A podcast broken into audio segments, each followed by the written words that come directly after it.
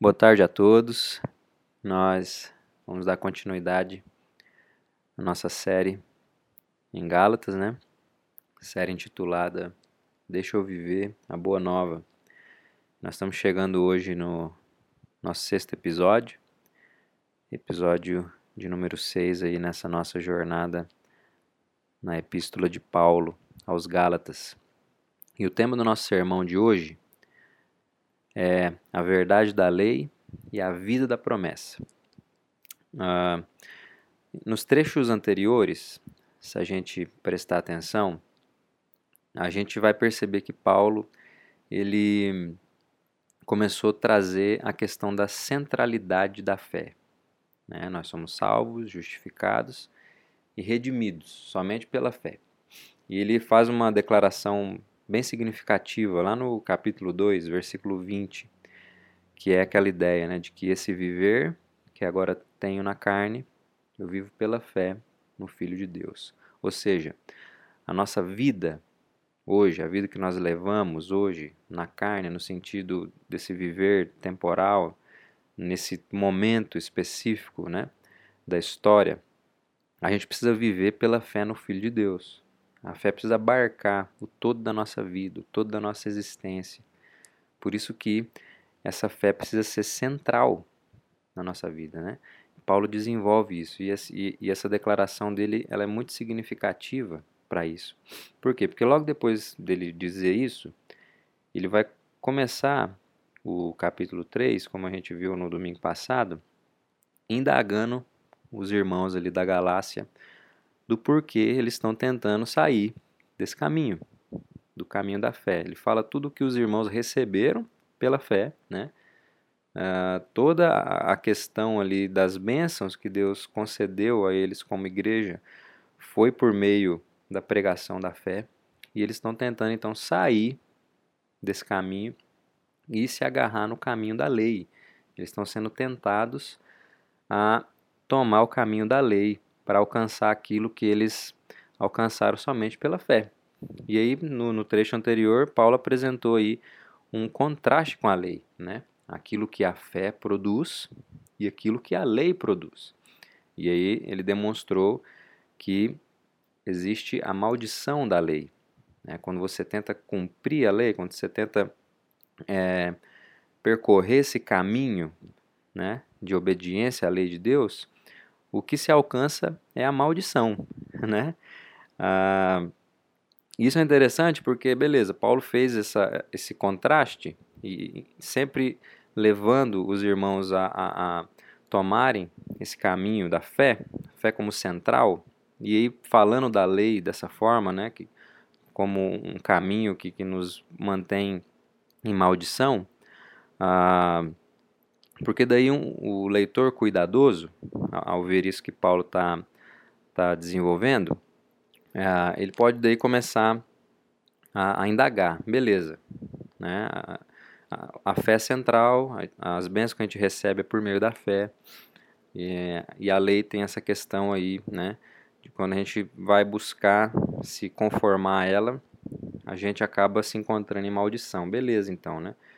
Então, no fim das contas, aonde se enquadra a lei de Deus?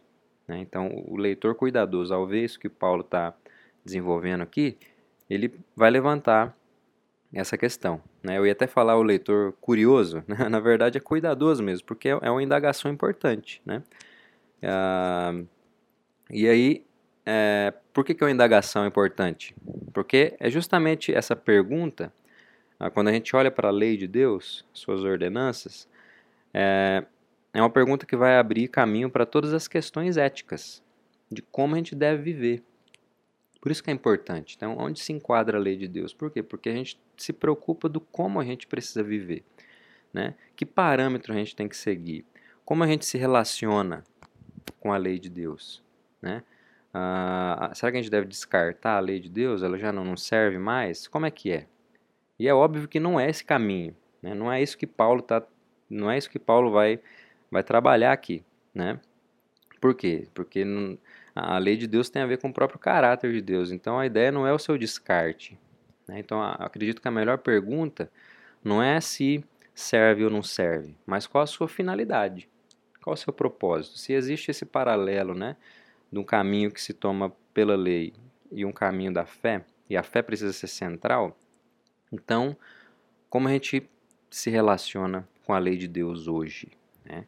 Qual a sua finalidade, o seu propósito? E é justamente disso que se trata o texto de hoje, né? É uma explicação sobre a correta finalidade da lei.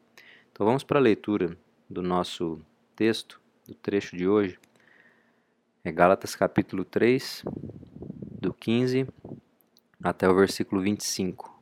Gálatas 3, do 15 ao 25.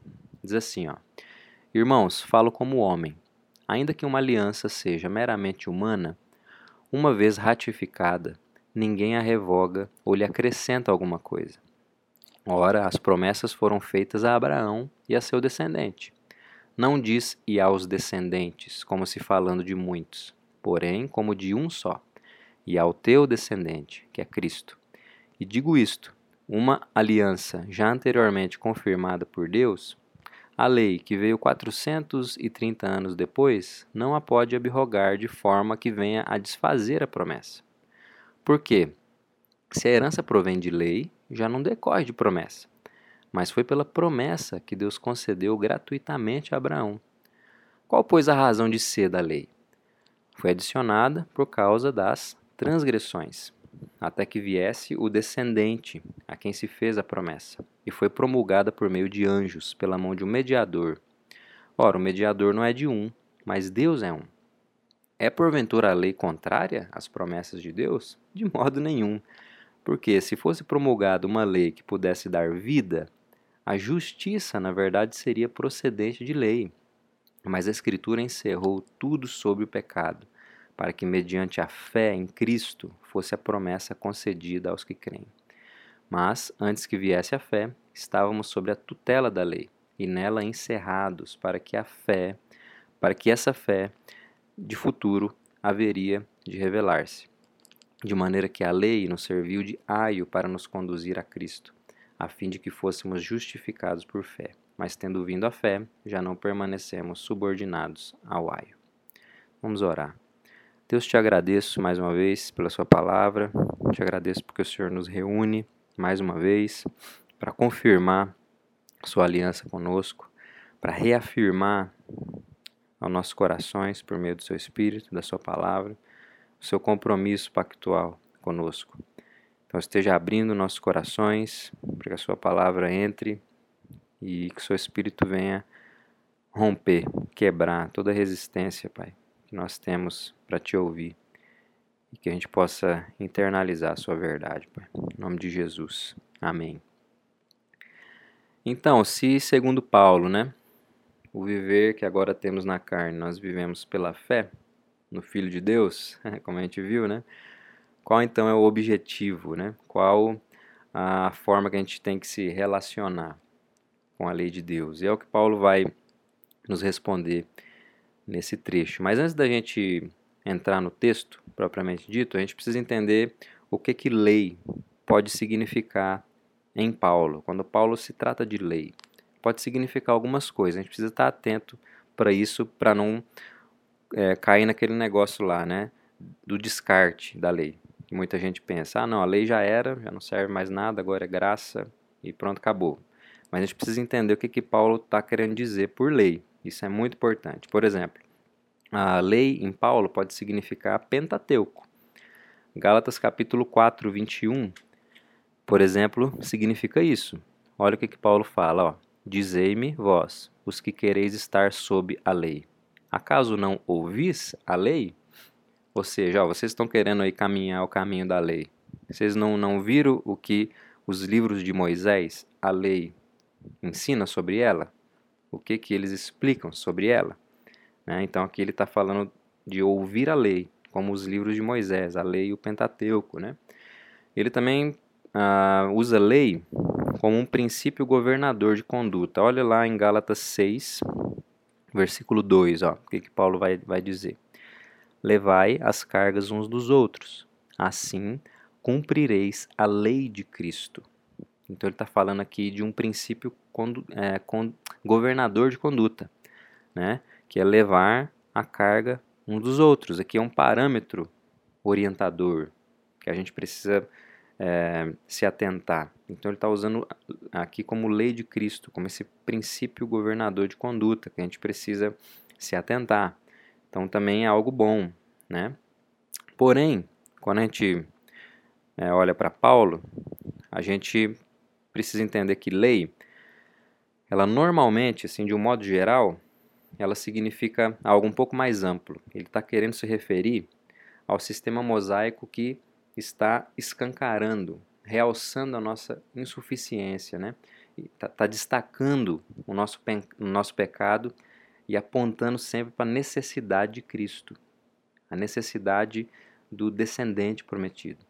Então, geralmente, lei, quando Paulo está falando sobre isso, né, sobre seguir a lei, sobre se submeter à lei, ele está falando sobre esse sistema mosaico, né, que tem como objetivo escancarar a nossa insuficiência, o nosso pecado, né? Por isso que ele fala no, no, no trecho anterior, domingo passado, sobre essa questão da maldição da lei, né? Ah, por exemplo, ó, veja o que ele diz sobre isso lá em Romanos. Romanos 3, 20. Olha que Paulo vai, algumas, como ele vai definindo lei aqui em Romanos, ó. Visto que ninguém será justificado diante dele por obras da lei, em razão de que pela lei vem o pleno conhecimento do pecado. Então, pela lei vem o pleno conhecimento do pecado. Lei como esse sistema mosaico aí, é, que ele está tá, tá se referindo ao seu objetivo. Agora, ó, vamos para o capítulo 5, versículo 20 de Romanos. Olha o que ele vai dizer. Ó. Sobreveio a lei para que avultasse, ou seja, para que realçasse a ofensa.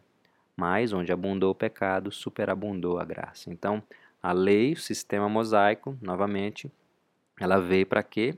Para realçar a, é, é, o fato de que nós somos ofensores de Deus. Né?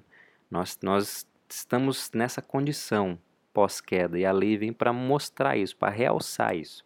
Agora veja o que ele vai falar lá no capítulo 7, né? porque tudo isso talvez pode a gente fazer olhar para a lei de uma forma muito negativa. Né?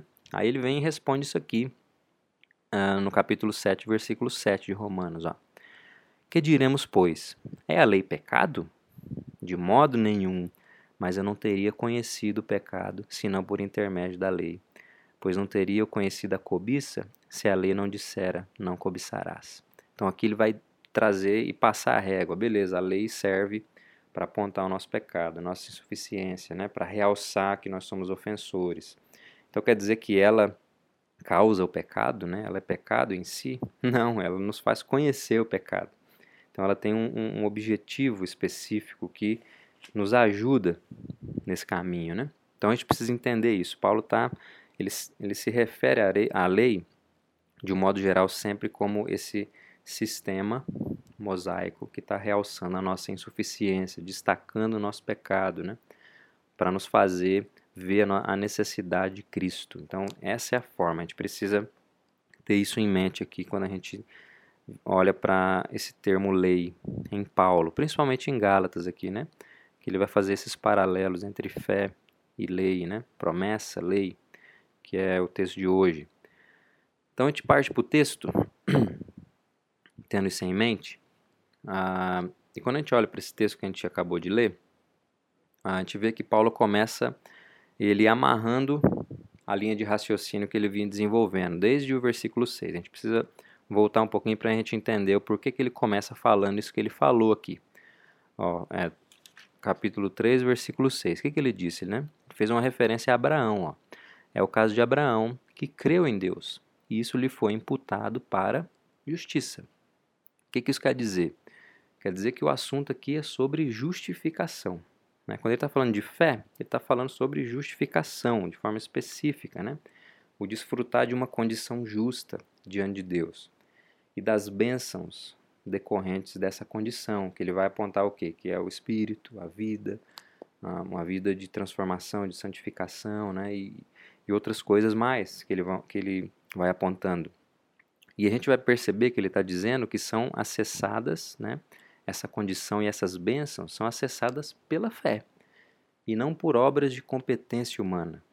Né? Bênçãos essas que têm a ver com o quê? Com a reversão das maldições da queda.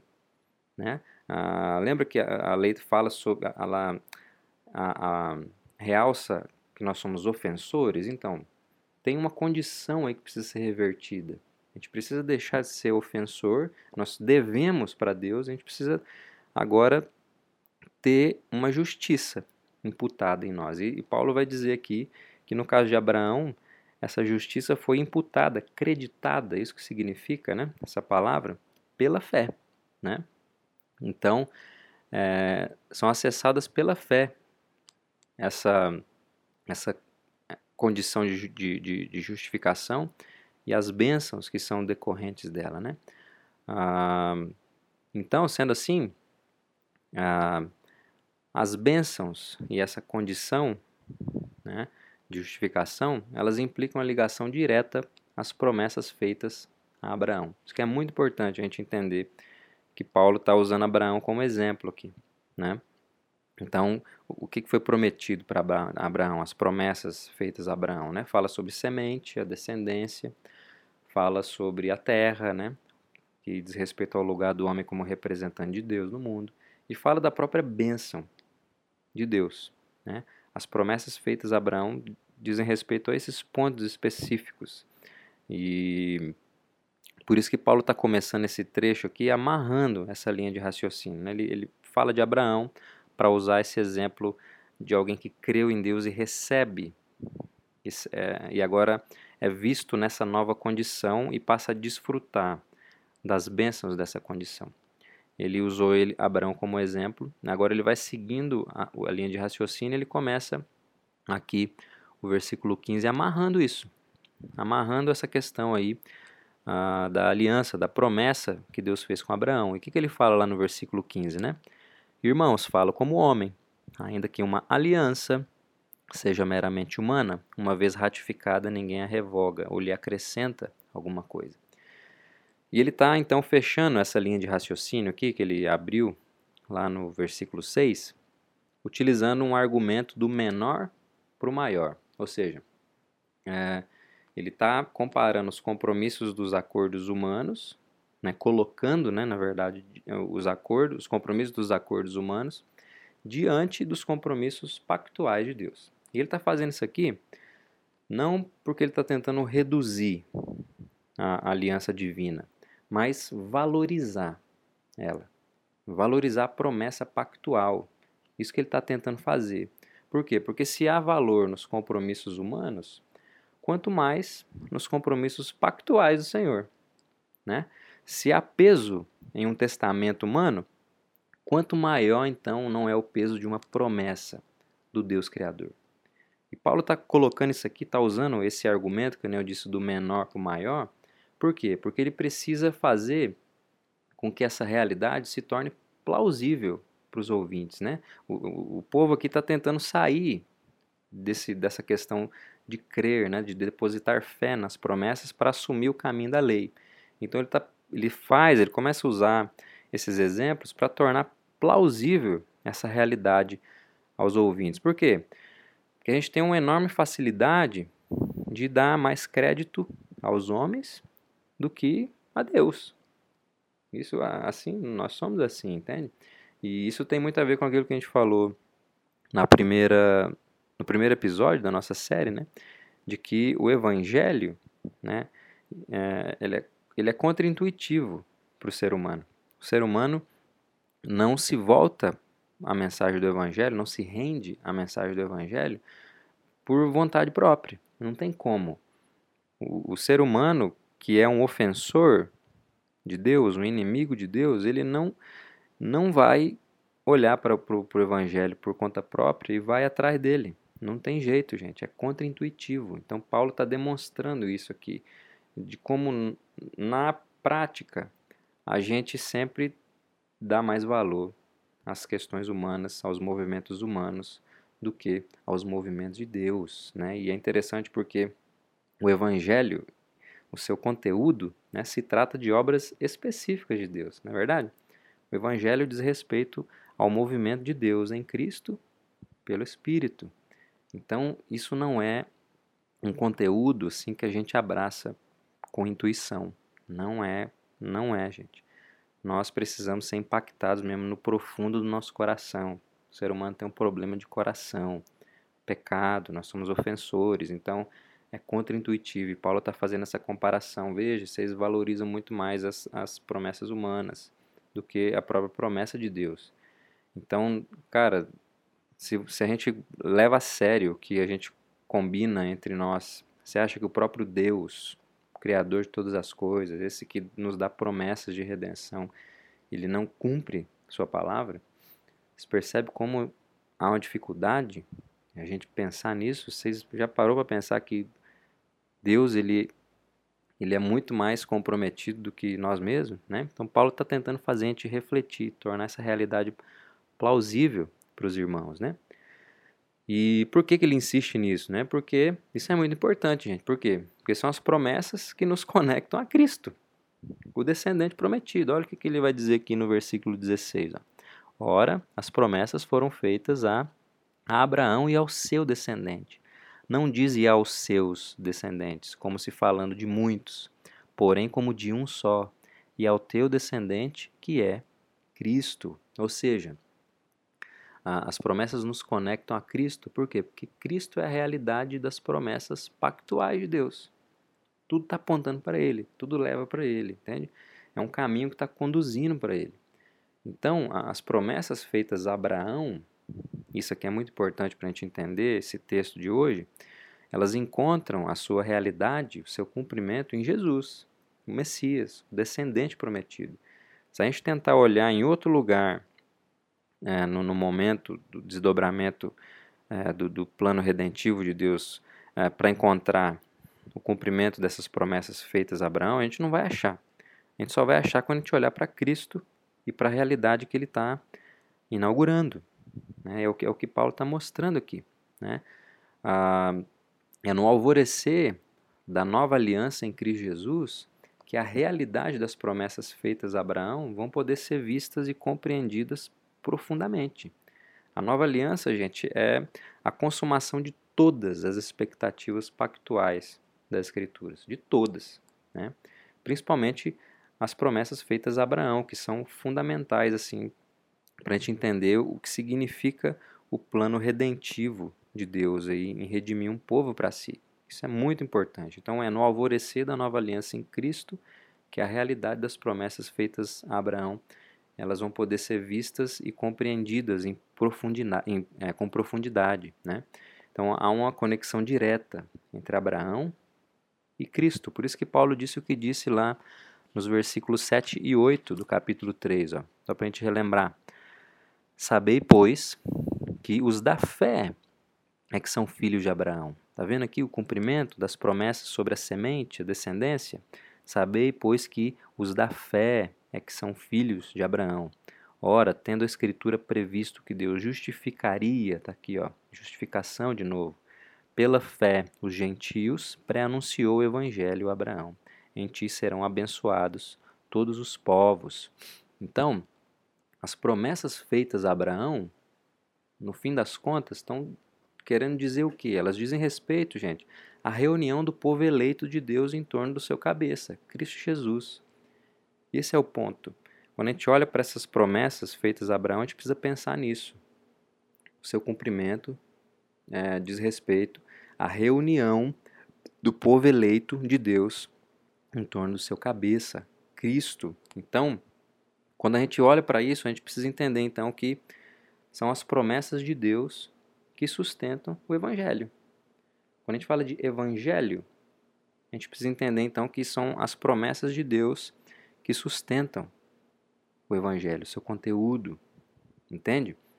E isso é importante por quê? Porque daí a gente vai começar a entender então ah, sobre as coisas que vão acontecer entre Abraão e Jesus, Abraão e Cristo, né? Se são as promessas de Deus que sustentam a realidade do Evangelho, faz essa conexão direta aí de Abraão a Cristo, aquilo que vem posteriormente, né, no entremeio aí de Abraão e Jesus, elas não podem invalidar as promessas. Não tem como. E, e a gente começa a fazer então uma referência aqui à, à lei como esse sistema mosaico. Né? ah, para ser mais específico, esse sistema teocrático de Israel, a teocracia né, do povo étnico que habitava um lugar específico na terra, né, e tudo mais, né, tinha ali suas batalhas com inimigos reais, né. Esse, isso que acontece, esse sistema, por assim dizer, é, teocrático específico, ele não invalida aquilo que veio antes. Né? E o que sustenta a realidade do evangelho é justamente as promessas que veio antes. Entendeu? E esse, a lei, o sistema veio no meio. E, e ela não invalida as promessas de Deus, entende? Então a gente começa a refletir agora sobre isso. É justamente o que Paulo vai falar nos versículos 17 e 18. Olha lá. Ó. Ah, e digo isto: uma aliança já anteriormente confirmada por Deus, a lei, que veio 430 anos depois, não a pode abrogar de forma que venha desfazer a promessa. Porque se a herança provém de lei, já não decorre de promessa, mas foi pela promessa que Deus a concedeu gratuitamente a Abraão. Então, quando a gente fala é, do cumprimento das promessas de Deus, é a chegada do descendente, Cristo, que significa o cumprimento das promessas de Abraão. Entende? Por isso que é essa ligação direta aí uh, entre Abraão e Jesus. Uh, o que acontece no meio né, disso tudo tem um outro objetivo, né? aquilo que a gente estava falando ali do, do, sistema teocrático de Israel e tudo mais. Tem um outro objetivo. Por que, que Deus organiza isso daí é, entre Abraão e Jesus? Por que, que Deus faz isso? Por que, que Deus entrega a, a, a lei em tábuas? Né?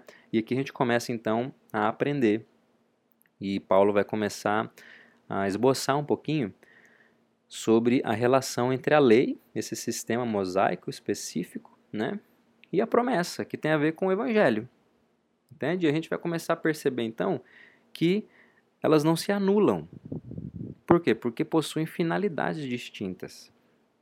Entende? Aqui começa a clarear um pouco as coisas. A justificação é acessada pela fé na promessa pactual de Deus que encontra a sua realidade em Cristo Jesus. A, a herança, a bênção decorrente da promessa não vem pelo caminho da lei, do, ali pelo caminho do, do sistema mosaico, né? mas pelo caminho da fé, da fé na promessa. Né? A, a herança da salvação é sustentada unicamente na promessa, que é anterior à lei. E por quê? Porque é fruto das obras e da graça do próprio Deus e não dos homens. Né?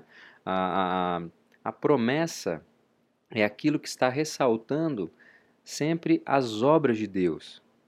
Enquanto a lei, como a gente viu lá naqueles versículos de Romanos, né, é aquilo que está ressaltando as obras dos homens aquilo que está ressaltando a, a, a, limitação, por assim dizer, das, das competências dos homens. Essa, essa é a linha desenvolvida aqui, né?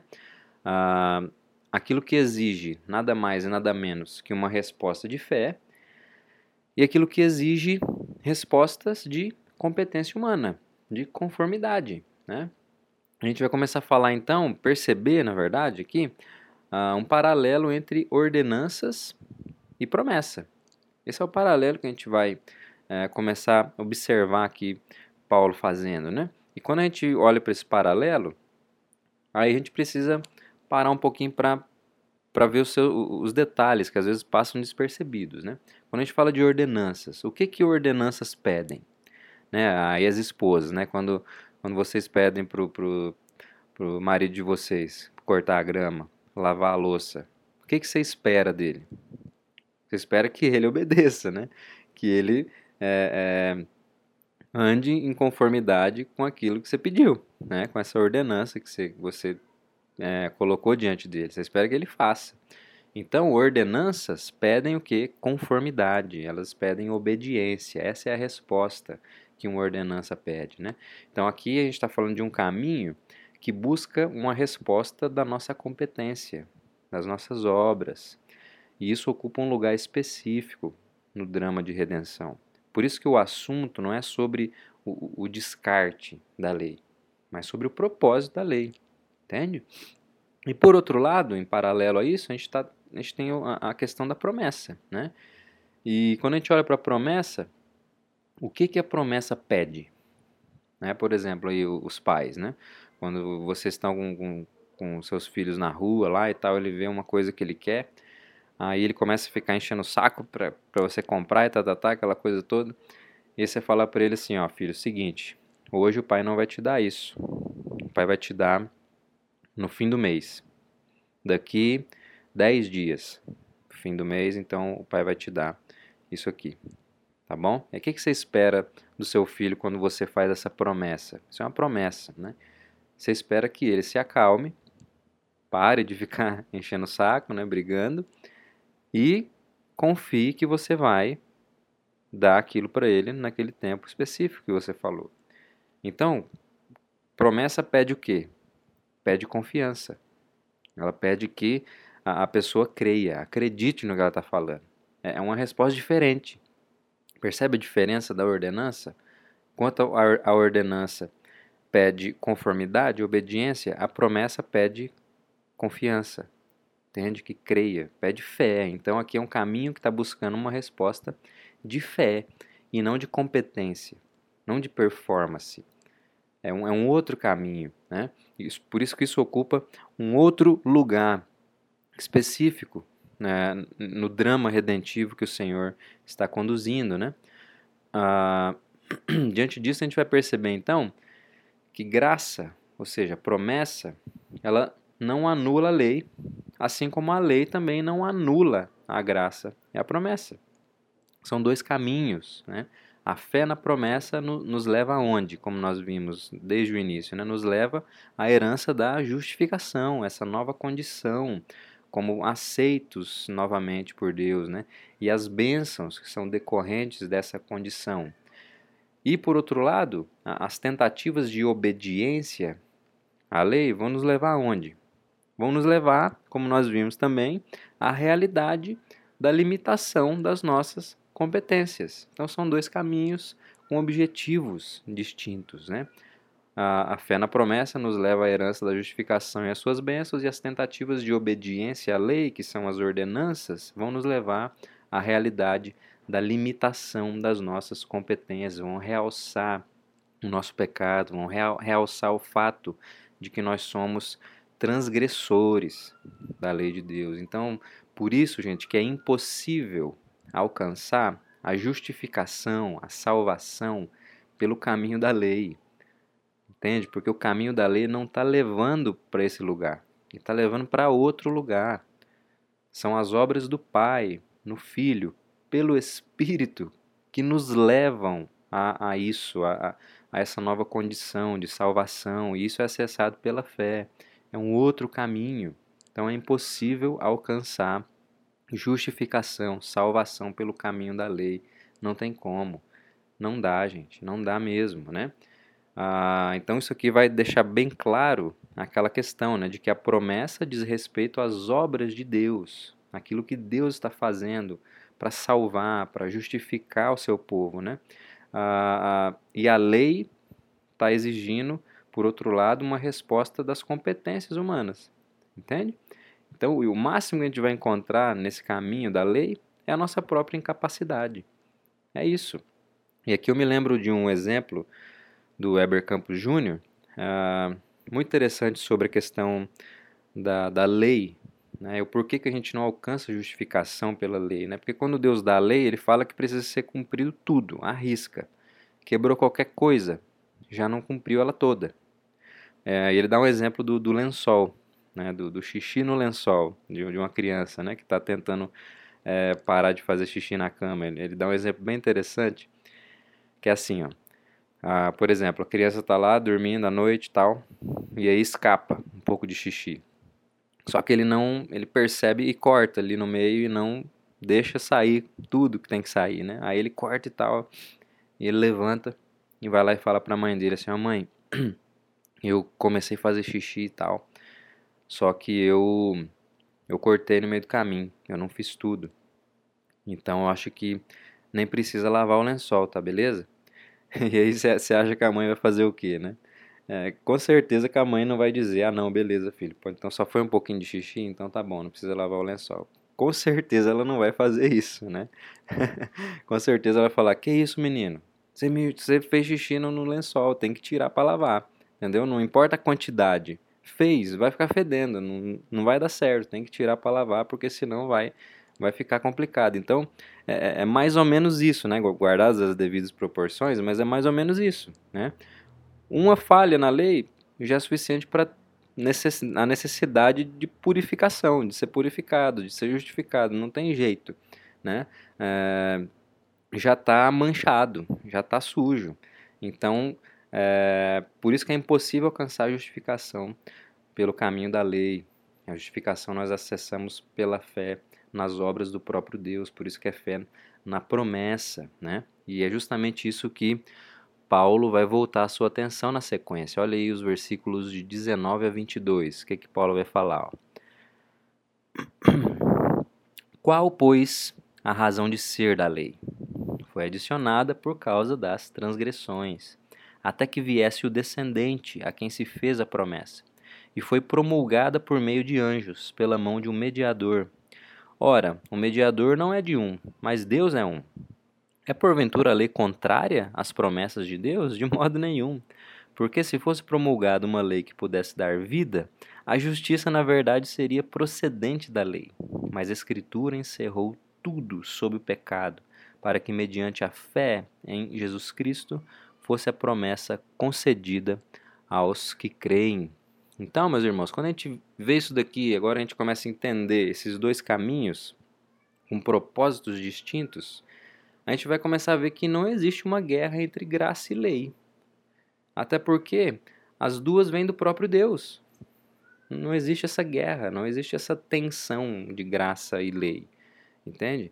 Ah, essa ideia de uma guerra, de que uma tem que anular a outra, é, ela surge devido a más interpretações bíblicas uma forma errada de se relacionar com a escritura. Entende? É justamente por causa disso que, que, que surgem é, essa tensão, essa guerra, né? De que uma tem que anular a outra. Não é assim, gente. Não, não é assim que funciona, né? Deus ele encerra o seu povo na realidade, ou seja, na verdade da lei, isso que a gente está falando no sermão de hoje. Deus encerra o seu povo nessa verdade, que, que verdade é essa? Da acusação da nossa transgressão, da nossa ofensa para com Deus, para que a, a única saída desse povo seja crer na promessa. Percebe o que, que Deus está fazendo? Né? Deus quer que esse povo é, confie nas obras, no, no, movimento de Deus e não nas suas próprias, limitadas e insuficientes competências. É isso que Deus está fazendo quando ele entrega a lei para o seu povo. Ele fez uma promessa a Abraão e no meio do caminho ele entrega essa lei. Por quê? Porque Deus ele quer encerrar o povo na verdade da lei, de que são pecadores. E eles precisam crer naquela promessa. Então Deus está fazendo com que o povo veja a necessidade de se agarrar nas promessas de Deus, que dizem respeito ao próprio movimento de Deus, não nas próprias competências insuficientes humanas, né? Calvino diz algo bem interessante quando ele comenta esse trecho, que é o seguinte, ele fala assim, ó, ao menos que os homens sejam despertados pela lei, suas consciências permanecem entorpecidas. A lei chegou e despertou os que dormem. Essa é a verdadeira preparação para Cristo, que ao exibir a justiça de Deus, os convenceu da sua própria injustiça. Então, a verdade da lei, ela está aí para quê? Para nos conduzir à beleza da vida da promessa. Esse é o ponto. A verdade que a lei nos comunica quando a gente está tentando nos conformar a ela, né? E, e que, que ela vai demonstrar que a gente não consegue, que a gente é pecador, que a gente ofende a Deus, que a gente transgride a sua lei, está aí para nos conduzir à beleza que a, a, a vida da promessa pode nos dar. E a gente precisa acessar isso pela fé. Entende?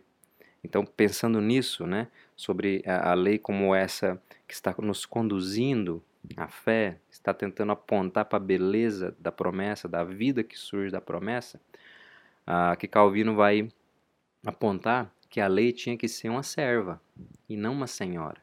Por isso que ele está fazendo toda essa questão aqui com, com os irmãos de Gálatas, né? Para demonstrar isso. A lei, ela é uma serva e não uma senhora na nossa vida. E é o que a gente vai ver então Paulo é, falar nessa última parte do nosso trecho de hoje, dos versículos 23 até o 25. Olha o que, que Paulo está falando. Ó. Mas, antes que viesse a fé, estávamos sob a tutela da lei e nela encerrados, para, para essa fé que de futuro haveria de revelar-se. De maneira que a lei nos serviu de aio para nos conduzir a Cristo, a fim de que fôssemos justificados por fé. Mas, tendo vindo a fé, já não permanecemos subordinados ao aio. É muito interessante aqui que Paulo está usando o um exemplo do contexto grego, né? Que, que é de um servo, um, um, um servo que assume a, a, tutela, a responsabilidade dos filhos de um senhor, né?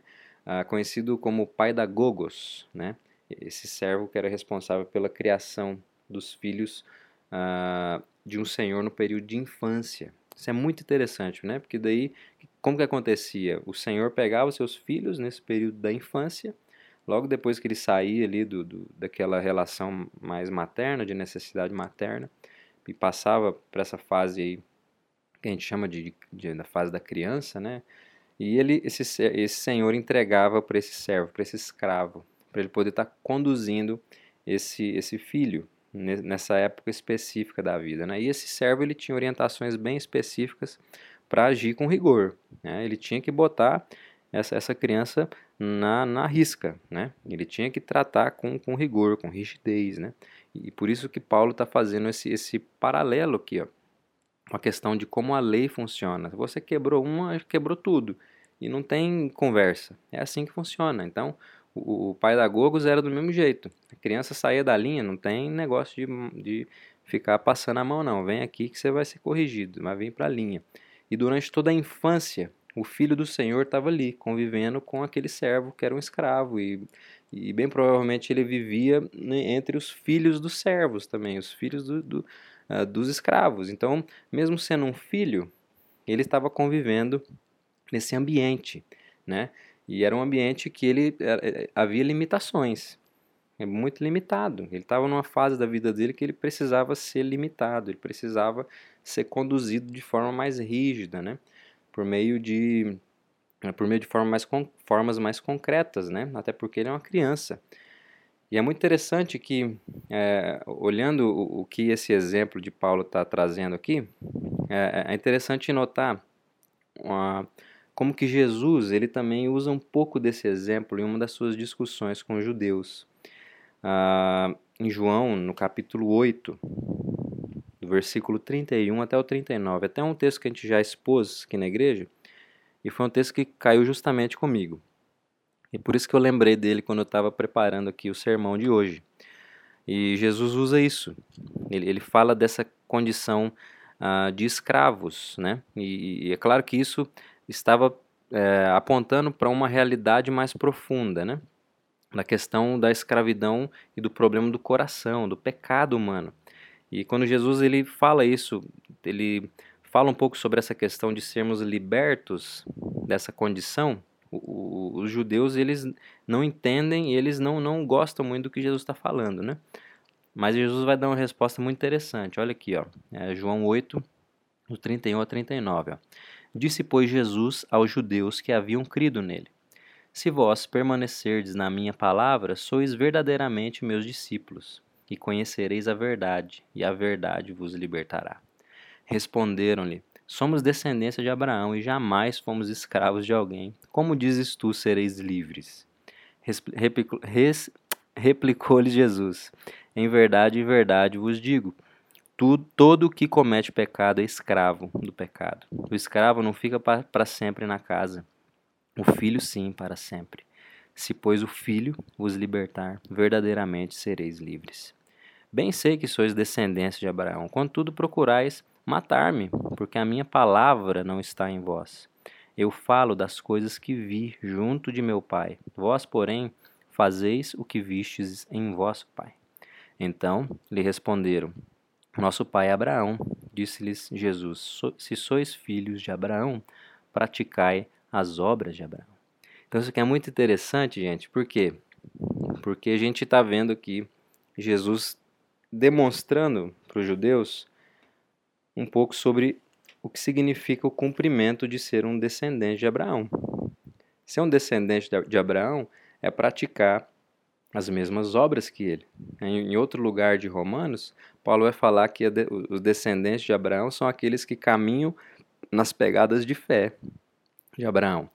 Então, a, a postura é, é, redentiva, por assim dizer, é, ela tem que passar pelo caminho da fé. Né? A justificação ela é alcançada pela fé na promessa.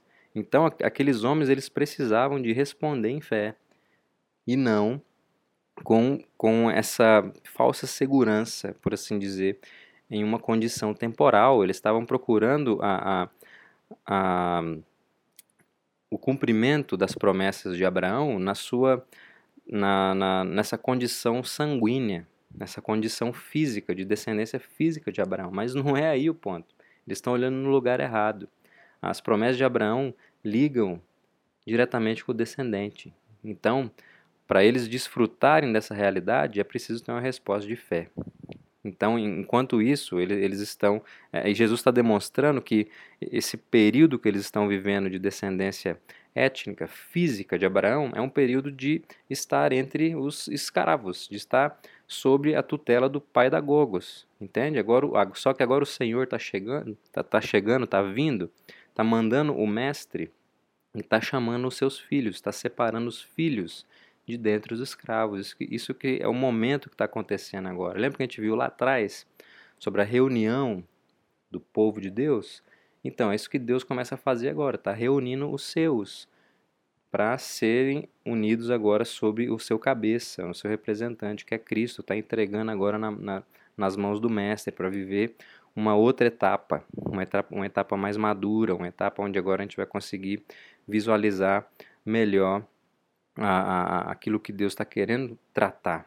Então é, é, muito interessante que Jesus está trazendo isso para esses homens. Né? Só que, só que ele está tentando demonstrar que aquele período ali, teo, teocracia, aquele período de uma nação organizada né, em torno é, dessa linhagem sanguínea de Abraão, ela, ela precisava apontar para o fato de que eles necessitam de uma intervenção mais profunda no coração, né? E essa ideia de, de, de ser filho do Senhor, e só que está vivendo em meio aos escravos, conduzido pelos servos, é, era uma imagem concreta que Deus estava usando para demonstrar que eles precisavam de intervenção profunda. Né? E não ouvir a voz do Senhor que chega, é, bem provavelmente é ser uma, uma resposta clara de que talvez não sejam filhos. Por isso que Jesus fala que as minhas ovelhas ouvem a voz.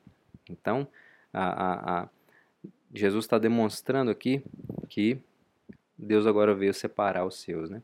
E quando a gente fala dessa reunião do povo de Deus, Deus agora está reunindo os seus, né? Está consumando as promessas feitas a Abraão, que era é, tinha a ver com gentios, não era uma ideia é, simplesmente étnica, racial, né? Mas era uma era uma ideia é, universal, por assim dizer, né, de alcançar pessoas de toda raça, toda língua, todo povo.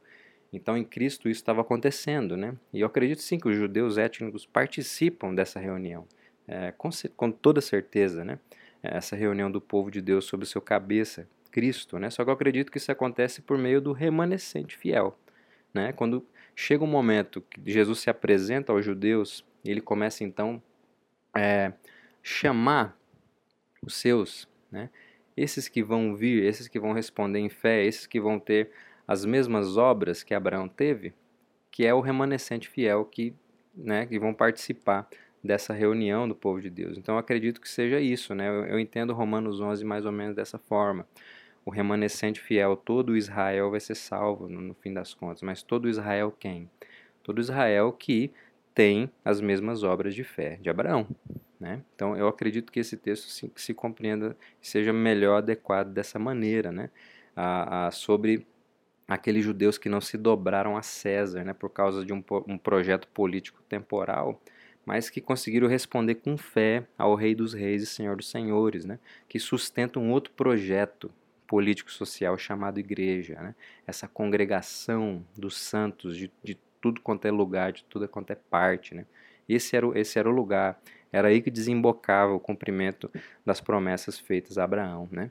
Porque, porque no fim das contas, gente, é, é, é o caminho da fé que vai levar as bênçãos da justificação. Não, não existe outro caminho, é por esse caminho aí. A, a, e a lei é aquilo que nos conduz a essa necessidade. Entende? Por isso que o povo, o povo judeu, a, a Jesus pedia essas respostas é, de, de, de reconhecimento de pecado, de reconhecimento de que uma necessidade de intervenção no coração era necessária. Entende? Jesus pedia isso e as, a resposta de fé tinha que vir, de fé na promessa. Então, aqueles que respondiam com fé eram de fato os filhos que o Senhor estava separando né, dentro, dentro daquele povo. Né? O remanescente daquele povo que estava respondendo em fé, assim como os gentios também responderiam em fé. Então, no fim das contas, é sempre o caminho de fé que leva a, leva as bênçãos da justificação. E a lei está sempre conduzindo para essa necessidade. Né? Por quê, gente? Porque sem lei não há pecado. Né? E se não há pecado, não tem necessidade de qualquer tipo de justificação. Por isso que esse sistema ah, teocrático, por assim dizer, ele tinha que acontecer. Né? O povo ele precisava entender que eles necessitavam de uma justificação, porque eles eram incapazes de cumprir a lei de Deus. Então eles precisavam se agarrar no Messias, no descendente. E isso continua até hoje, entende, meus irmãos? Então, para a gente concluir, trazer algumas aplicações assim uh, para a nossa vida, diante disso tudo aqui que a gente viu uh, Paulo desenvolver, a gente precisa entender ah, três coisas que nós precisamos cuidar. Três posturas, assim, que eu acredito que são um pouco perigosas, né? Que o cristão precisa fugir. Primeiro de tudo, o cristão precisa fugir do legalismo. Ah, quando a gente fala dessa relação com a lei, né? Ah, a, a, gente entendeu que a, a, a fé precisa ser central na nossa vida, por meio dela que a gente alcança a justificação e as bênçãos da justificação. Então, pensando nessa relação com a lei de Deus, né? essa lei de Deus é isso que realça o nosso pecado, né? sempre mostrando a necessidade de Cristo. Então, pensando nessa relação, a gente precisa entender que o cristão tem que fugir do legalismo. Né? É, um, é um tipo de postura e de relação com a lei. Só que é um tipo de postura e de relação que está buscando aceitação via lei. Ele está tentando alcançar justificação perante Deus pelo caminho da lei. E como a gente viu, não dá, né? Não dá para alcançar por aí. Vai ser, vai ser um problema. Não vai dar certo. Porque a lei está levando para outro lugar. A lei está mostrando que nós somos ofensores, né? A lei, então, vai, isso vai ser um, um peso que o cristão vai assumir sem necessidade. Não tem como. É justamente o que Paulo está cobrando ali dos irmãos. Não precisam assumir esse peso, gente. Não, não é assim que se relaciona com a lei de Deus. Então a gente precisa fugir do legalismo. Essa ideia de estar tá tentando achar que Deus vai nos amar mais por algo que a gente faça. Não, gente, Deus não tem nada que a gente faça para que Deus nos ame mais, para que Ele nos veja é, de forma mais é, amorosa. Não tem como. Porque se nós já estamos em Cristo pela fé, já é, o amor máximo que poderia ser derramado por nós já foi derramado. Então a gente precisa fugir do legalismo. Mas da mesma forma que a gente tem que fugir do legalismo, a gente também precisa fugir daquilo que é conhecido como antinomismo. O que, que é isso, né? É aquela ideia de não necessidade de um princípio orientador de conduta. Né? A ideia de que a lei, a, gente não precisa mais ter relação nenhuma com ela. Ó, passou, isso aqui já era, agora é só graça, agora só vamos nos conduzir aqui é, por aquilo que o Espírito nos, nos coloca no nosso interior, assim, uma ideia muito é, voltada para a experiência, né, para o sentimento, naquilo que eu sinto que Deus está me direcionando, é aquilo que eu tenho que fazer, ah, é muito voltada para a questão, para o aspecto relacional da igreja, né? A gente precisa amar o irmão e ser amado, e não tem muito parâmetro, é um negócio meio sentimental, né? É, um, é uma coisa assim que vai que, que, foge do parâmetro normativo, né? Porque ele elimina esse parâmetro de, de, é, é, de ordenança, de normatividade para ser conduzido assim pela voz interior, né? Por assim dizer, né? E só que isso é muito perigoso, essa ideia antinomista, né? Que é anti-lei. Isso é muito perigoso, gente, porque pode conduzir o crente a uma relativização da normatividade da escritura a, gente vai sempre tentar relativizar a escritura por aquilo que a gente está sentindo, por aquilo que a gente está é, entendendo que a voz interior está tá nos conduzindo. Isso é muito perigoso, porque isso é muito subjetivo, entende? E é, é muito perigoso também porque é, pode nos deixar muito. É, pode, pode nos tornar presas fáceis da influência do expressivismo progressista, né? que é, é, é uma marca muito comum na nossa cultura. Né? Então, é, se a gente observar, o liberalismo teológico contemporâneo é muito influenciado por essa ideia antinomista, né? porque eles têm muita influência desse expressivismo progressista. Né? Ah, só que falando de influência cultural, ah, existe uma outra forma também de se relacionar com a lei que eu acho que é muito perigosa. E ela é um pouco diferente do legalismo, porque ela não está buscando aceitação, entende? Ela não está buscando salvação. Ah, só que é um, um, um, uso um pouco complicado e também é, é muito influenciado por, por um, aspecto cultural assim do nosso tempo, que é a ideia do mero uso utilitarista das ordenanças de Deus. É uma ideia de usar a lei, as normas, as ordenanças de Deus é, por causa da sua utilidade. Né? E, como, como eu falei do perigo da influência do expressivismo progressista, esse, esse uso utilitarista das ordenanças de Deus é uma influência do conservadorismo político, que tem, é, nesses últimos anos, que na, na, realidade do Brasil, tem influenciado muito assim, os crentes. Né? E a gente não tem percebido o quanto isso é perigoso. Né? O conservadorismo político fala muito sobre ah, esse uso da moral judaico-cristã na sociedade. Né? Só que fala muito sobre esse uso né? Eles apontam para a moral judaico-cristã como sendo boa porque ela é útil, porque ela serve, né? Por isso que é pragmática, por isso que é utilitarista, né? Ela é boa porque serve, ela é boa porque é útil. E tem muitos crentes que estão se agarrando nessa ideia, estão é, tentando tratar a lei de Deus de forma utilitária, de forma pragmática, né? Isso é um grande problema, gente. A gente precisa cuidar disso. Por quê? Porque nós não nos esforçamos para aplicar os, pra, os padrões éticos da fé cristã porque eles são bons ou úteis para a nossa vida. Não, não é isso. Nós já aprendemos hoje sobre a finalidade da lei, né? E, e a gente precisa entender que a sua beleza não está no seu cumprimento, simplesmente, mas para quem ela está nos conduzindo, ao demonstrar que a gente não é capaz de cumprir ela fielmente.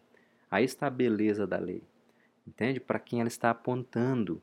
Então, o cristão é aquele que valoriza a lei, ah, porque os cristãos são aqueles que não amam a lei em si mesmo, como um, um código moral útil, entende?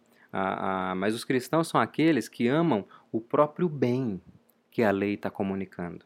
E qual que é o bem que a lei está comunicando? É o próprio Deus, gente. Esse é o bem que a, que a lei comunica. Então, o cristão não ama a lei em si, como esse código moral, mas ele, ele é agarrado, ele é comprometido com o próprio bem que a lei está comunicando. O próprio Deus, gente, Cristo, aquele que se apresenta como sendo o caminho, a verdade e a vida. Cristo é o caminho, gente, o bem da lei, esse, esse meio pelo qual a verdade da lei e a vida da promessa estão unidos, se encontram. Então, em Cristo, a gente consegue encontrar ah, essas duas coisas: a verdade da lei, que fala da nossa ofensa, e a vida da promessa que a gente acessa pela fé. Por Cristo, a gente encontra isso junto, unido. Né? Porque Cristo é aquele que cumpre toda a, a verdade, toda a lei, toda a ordenança, todas as expectativas pactuais. Então, ele essa vida decorrente da sua obediência agora é derramada no seu povo pela graça. Então, gente, é, é, é, isso é muito interessante. Por quê? Porque o crente é aquele que se relaciona com a lei de dentro para fora. Percebe isso aqui? Ah, E é justamente por amar o seu bem, né, o bem que a lei está comunicando, que o crente pode experimentar o quanto ela é útil para o todo da vida.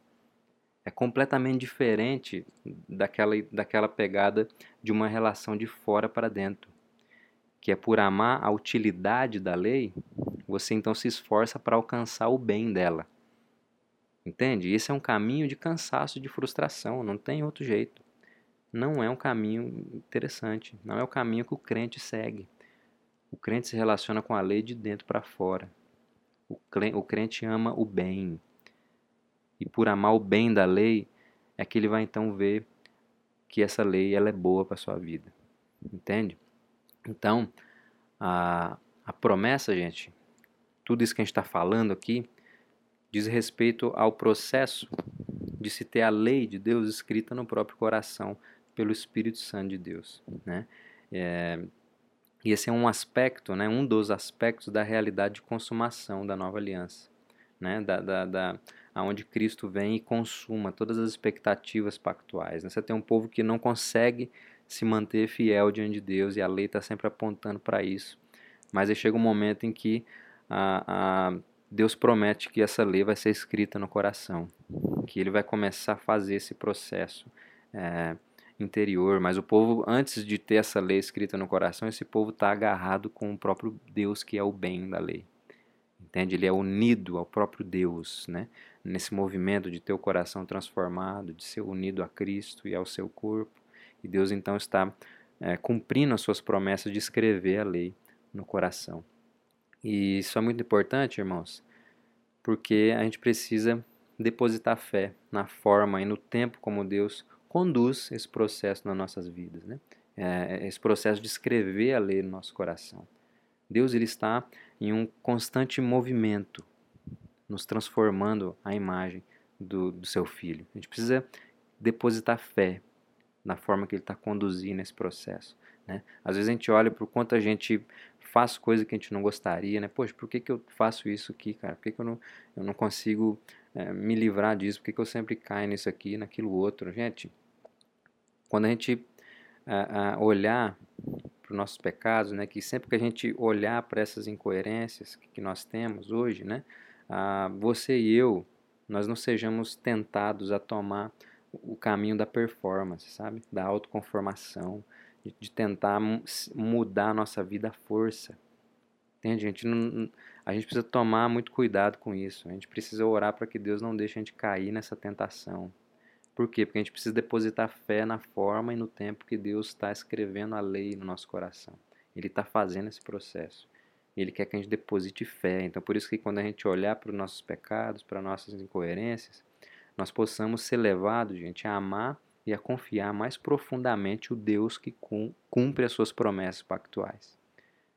Entende? Quando a gente olhar para a nossa insuficiência, que a gente possa ser levado a se lançar mesmo em fé, nesse Deus que está cumprindo suas promessas pactuais. Então é crer no Evangelho de forma cada vez mais profunda, para que a gente seja transformado de forma cada vez mais profunda. Prefende, é, entendem o, o, movimento? Vocês entendem como funciona a nossa relação com a lei de Deus? A gente precisa, de, a gente precisa crer que o Deus que prometeu escrever ela no nosso coração está escrevendo ela no nosso coração. E está esperando a resposta de fé. É isso que Deus tá, é isso que Deus espera de nós e não de uma tentativa de se agarrar na competência, na performance para melhorar esse processo, né? E isso é muito importante, gente, porque é por aí que a gente então vai começar a estar tá pronto para experimentar o poder transformador daquele que é poderoso para fazer infinitamente mais do que tudo quanto pedimos ou pensamos, mediante o seu poder que atua em nós. É só assim. Quando a gente olha para nós, vemos nossos pecados, nossas incoerências, então a gente precisa olhar para Deus e depositar mais fé nele. Fé de que ele está cumprindo a sua promessa de escrever a sua lei no nosso coração. Então a gente faz esse caminho de amar o bem da lei, para que a gente comece a ver a beleza dela e a sua utilidade para a nossa vida, a sua bondade para a nossa vida e, e, e, e pelo mesmo movimento de Deus que está nos transformando, a gente então vai sendo capacitado pelo Espírito a aplicar isso na nossa vida. Então que a gente possa é, viver isso, né? res, é, responder em Deus com essa fé, essa fé que o agrada, né? porque é uma fé que confia nos seus movimentos, confia nas suas obras, confia no, na forma que Ele está conduzindo o seu processo de redenção em nós. Amém? Então que a gente possa, pelo poder do Espírito, responder a Deus cada vez mais com a fé mais profunda na realidade do Evangelho. Amém? Então que o Senhor nos abençoe. Vamos orar.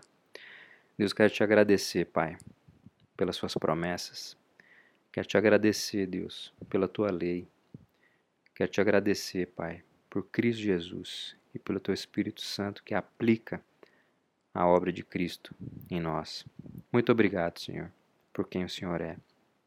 Muito obrigado, Deus, porque o Senhor preparou todo um caminho, toda uma forma para que no fim das contas a gente se agarrasse em Jesus, em fé naquilo que o Senhor faz por meio do seu Filho, pelo seu Espírito. Muito obrigado, Deus, por quem né, o Senhor é, de fato, a forma que o Senhor se revelou na história, a forma que o Senhor conduziu a história, a forma que o Senhor está conduzindo. Muito obrigado, Deus, porque o Senhor continua sendo fiel as promessas que o Senhor fez a nós. O Senhor continua, Deus, fazendo aquilo que o Senhor se propôs a fazer. Então, nos ajuda a descansar nisso. Nos ajuda, Pai, a depositar confiança cada vez mais profunda no poder do Evangelho. Experimentar, Pai, uma transformação cada vez mais profunda no Senhor. Em nome de Jesus, Pai, eu te peço, te agradeço. Em nome de Jesus. Amém.